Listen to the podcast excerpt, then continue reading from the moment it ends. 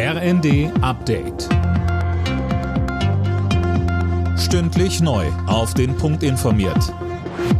Ich bin Fabian Hoffmann. Guten Abend.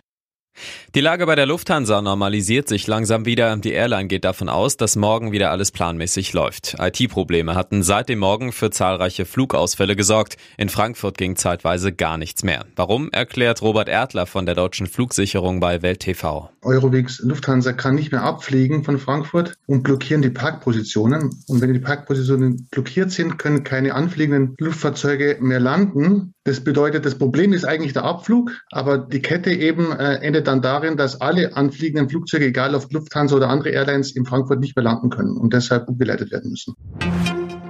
Die von Bundeskanzler Scholz geschmiedete Panzerallianz fällt deutlich kleiner aus als erhofft. Wie Verteidigungsminister Pistorius sagt, werden vorerst weniger als 50 Leopard 2 an die Ukraine abgegeben. Dabei werde es aber nicht bleiben. Zum einen kämen noch die britischen Panzer dazu und weiter, so Pistorius. Daneben kommen ja noch über 120 bis Anfang nächsten Jahres Leopard 1A5 dazu, die man bitte nicht unterschätzen sollte. Also insgesamt reden wir dann schon über fünf bis sechs Bataillone.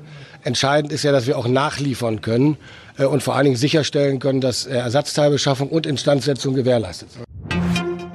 Die erneute Wahlpanne in Berlin hat keine entscheidenden Auswirkungen auf das Ergebnis. Knapp 470 Briefwahlstimmen waren ja zunächst nicht gezählt worden. Bei der Nachzählung hat sich jetzt gezeigt, dass die SPD ihren knappen Vorsprung vor den Grünen behält.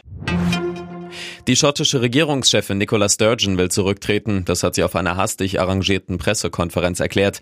Gründe hat sie nicht genannt. Die Entscheidung sei aber länger gereift, so Sturgeon. Bis die Nachfolge geklärt ist, will sie im Amt bleiben. Bei der alpinen Ski-WM in Frankreich hat es das erste Gold für das deutsche Team gegeben. Alexander Schmid holte sich überraschend im Parallel-Riesenslalom den Weltmeistertitel. Alle Nachrichten auf rnd.de